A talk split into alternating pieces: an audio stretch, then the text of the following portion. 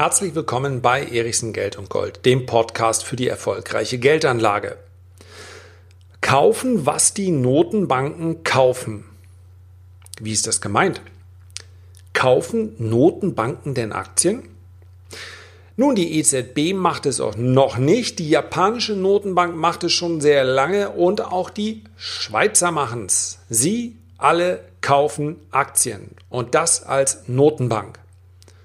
Da müsst ihr ja mal nun denken, wenn eine Notenbank weiß, wie man Geldanlage betreibt, dann müsste das doch die Schweizer Notenbank sein.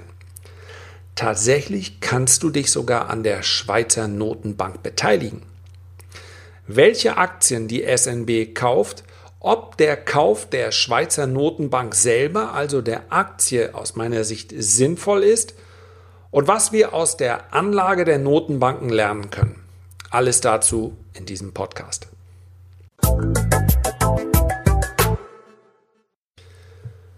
Warum überhaupt kauft eine Notenbank Aktien? Die japanische Notenbank ist der größte Einzelaktionär in Japan. Sie kauft Aktien, ETFs, Anleihen sowieso. Das machen ja auch andere Notenbanken, wie etwa die EZB. Die Fed macht es momentan nicht. Bei der Schweizer Notenbank liegt die Lage allerdings etwas anders. Hier geht es um einen jahrelangen Kampf, einen geldpolitischen Kampf gegen die Aufwertung des Schweizer Franken. Das alles hat begonnen bzw. richtig an Fahrt aufgenommen nach der Finanzkrise. Seitdem hat sich die Bilanzsumme der Schweizerischen äh, Nationalbank vervielfacht.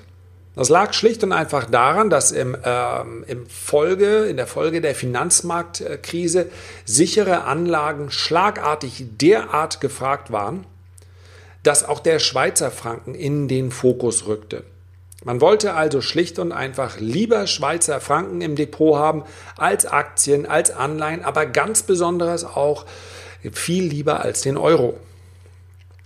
So, das heißt also, auf diese, ja, auf diese Erstarkung musste die SNB im Frühjahr 2009 mit Interventionen am Devisenmarkt reagieren.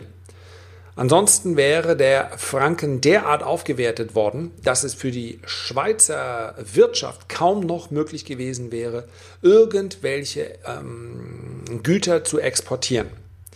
Und das ist letztendlich ein Prozess, der seitdem anhält. Zwischendurch gab es mal einen Mindestkurs von 1,20 und da gab es den sogenannten Frankenschock. Da wurde nämlich dieser Mindestkurs aufgehoben. Innerhalb von Minuten brach der Franken von 1,20 auf unter Parität, also im Tief bis etwa 0,90 ein, hat sich seitdem wieder etwas erholt, pendelt momentan so um die 1,09. Damit der Schweizer Franken nicht permanent weiter aufwertet, muss die Schweizer Notenbank permanent intervenieren.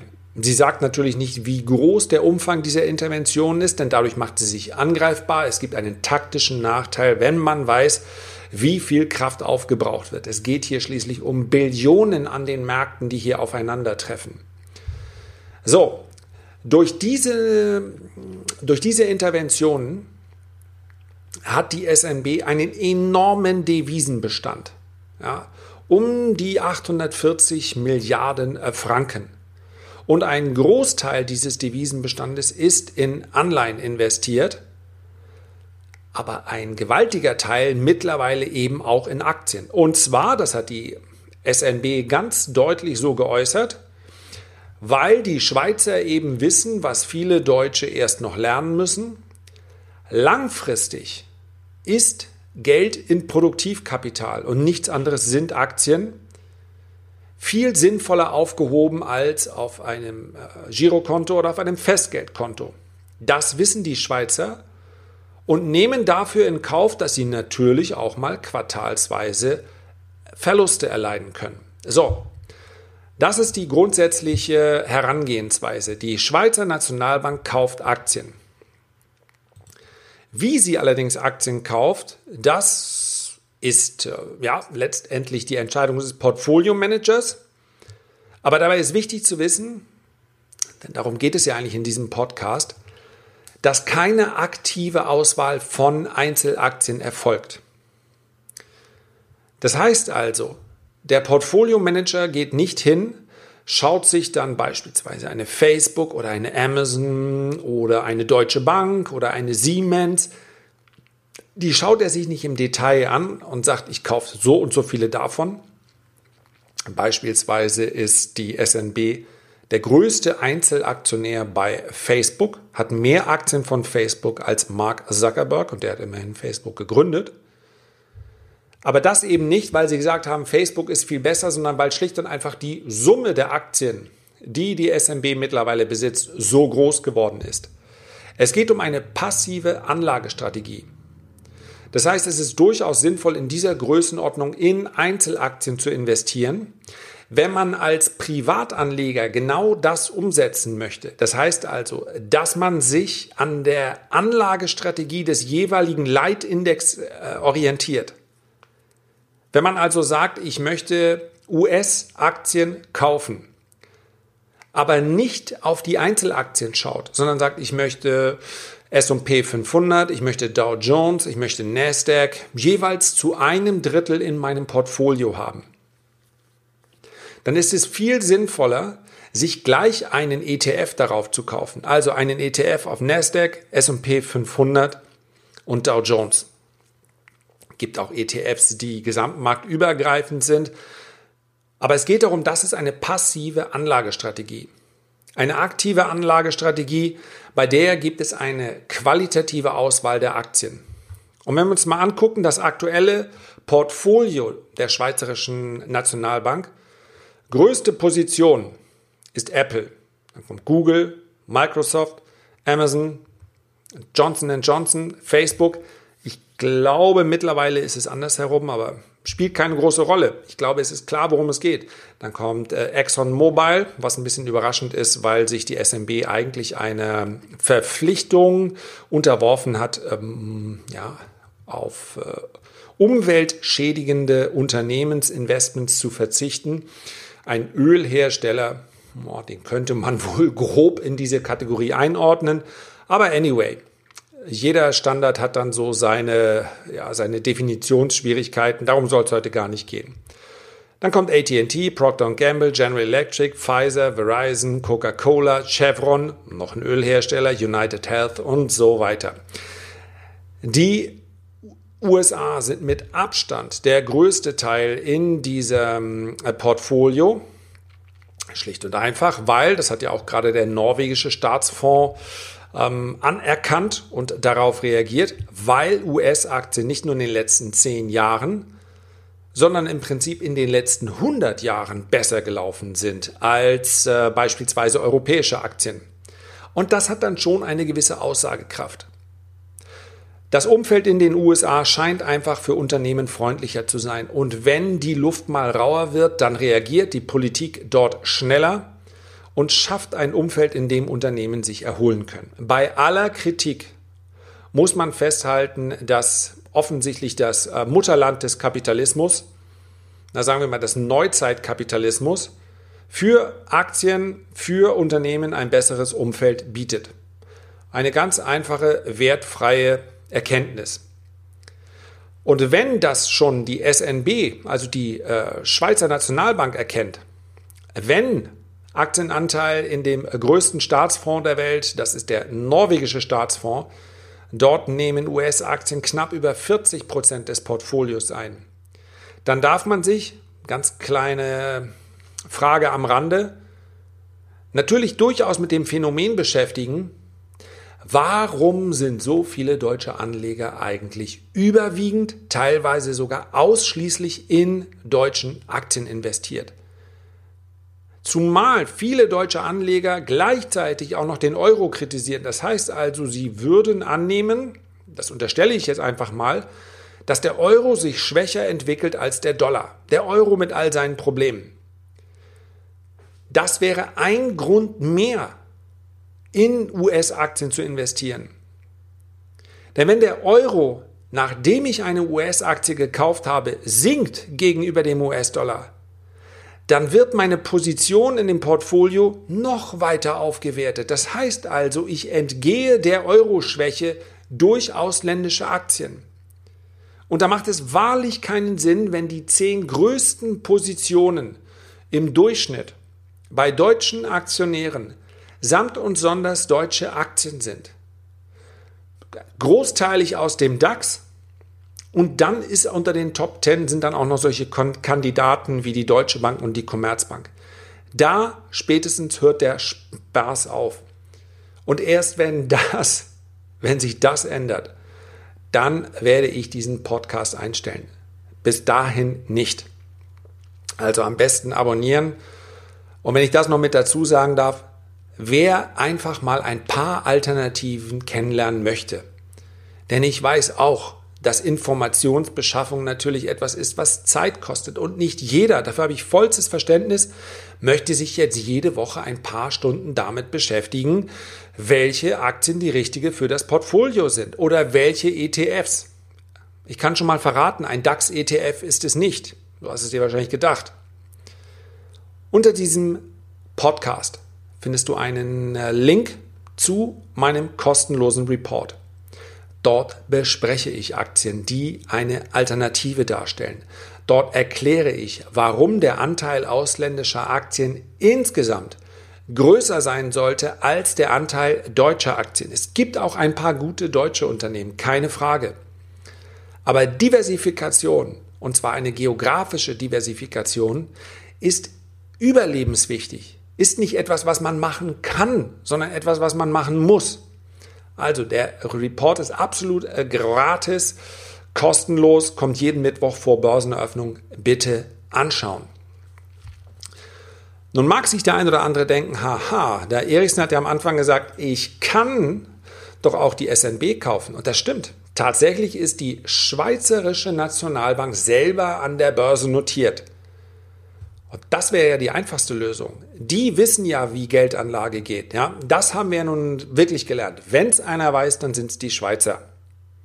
Also einfach die SMB kaufen und dann bin ich doch über die SMB ja nicht aktiv, denn die SMB investiert, haben wir ja gerade gelernt, passiv.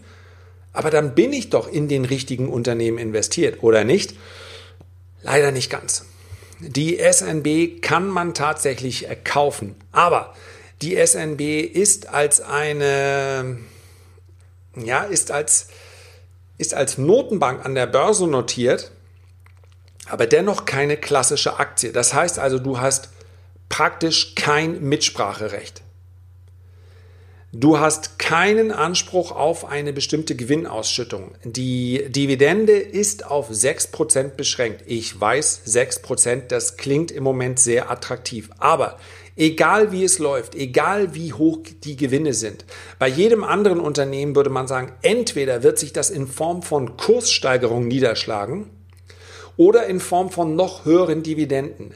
Das ist bei der SMB nicht der Fall. Ich kürze es an dieser Stelle ab. Wenn du mehr darüber wissen möchtest, warum ich diese Aktie nicht kaufen würde, ja, ich kann ja nur meinen persönlichen Standpunkt hier darstellen, magst du vielleicht einmal auf YouTube schauen. Dort habe ich das Video in der, beziehungsweise diese Thematik in der letzten Woche besprochen. Die Aktie eignet sich nicht für den Investor. Man hat keinen Zugriff darauf. Bei jedem, also auf den Wert dieses Portfolios, bei Beteiligungsgesellschaften geht es ja darum, wie viel sind diese Beteiligungen in der Summe wert? Und liegt der aktuelle Börsenkurs, die aktuelle Börsenbewertung darüber oder darunter? Und wenn sie jetzt weiter runter läge, dann könnte man theoretisch natürlich sagen, wir als Aktionäre fordern, du veräußerst jetzt alle deine Beteiligung und dann schüttest du das Geld an uns aus. Dann haben wir die Unterbewertung nämlich aufgehoben. Das gab es in der Vergangenheit tatsächlich schon, dass Beteiligungsgesellschaften gesagt haben, wir beenden das hier und wir schütten das Geld jetzt an die Aktionäre aus. Das geht. Das geht aber natürlich bei der SNB nicht, denn die hat ein ganz anderes Mandat. Ihr geht es explizit nicht darum, Wert zu schaffen für die Aktionäre, sondern es geht ihr um die Stabilisierung des Franken. Dazu noch ist die Aktie sehr, sehr dünn gehandelt. Das heißt, dass sie in den letzten Jahren überhaupt nur einen Aufwärtstrend hatte. Ja, liegt daran, dass der ein oder andere dachte, hm, ist ein Hort der Sicherheit. Aber das kann sich sehr, sehr schnell ändern. Und selbst wenn natürlich die Bilanzsumme der SMB und damit auch das, letztendlich das Unternehmen Schweizer Nationalbank riesengroß ist, wird das aufgrund des geringen äh, Volumens, was hier in der Aktie gehandelt wird, in schlechten Börsenphasen die Aktie nicht davor bewahren, auch mal deutlich in den Keller zu gehen, weil eben keine eine echte Bewertung kaum möglich ist. Was wir allerdings lernen können, ist der Unterschied zwischen einer aktiven und einer passiven Anlage und Diversifizierung. Das heißt also, du musst dir grundsätzlich die Frage stellen, wie viel Zeit möchte ich eigentlich für meine Geldanlage oder sagen wir für die Geldanlage börsengehandelter Produkte, wie viel Zeit möchte ich dafür aufwenden? Und wenn du sagst, eigentlich habe ich andere Hobbys, die mich viel mehr interessieren, ich mache das, und das wäre ja durchaus verständlich, ich mache das eigentlich nur, weil ich weiß, tja, in Zukunft werden Geldwerte immer weniger wert sein. Papiergeld Bausparversicherung, Lebensversicherung. Damit verdiene ich nichts mehr. Also muss ich mein Geld irgendwo notgedrungen anlegen. Eigentlich beschäftige ich mich lieber mit Origami oder mit Angeln.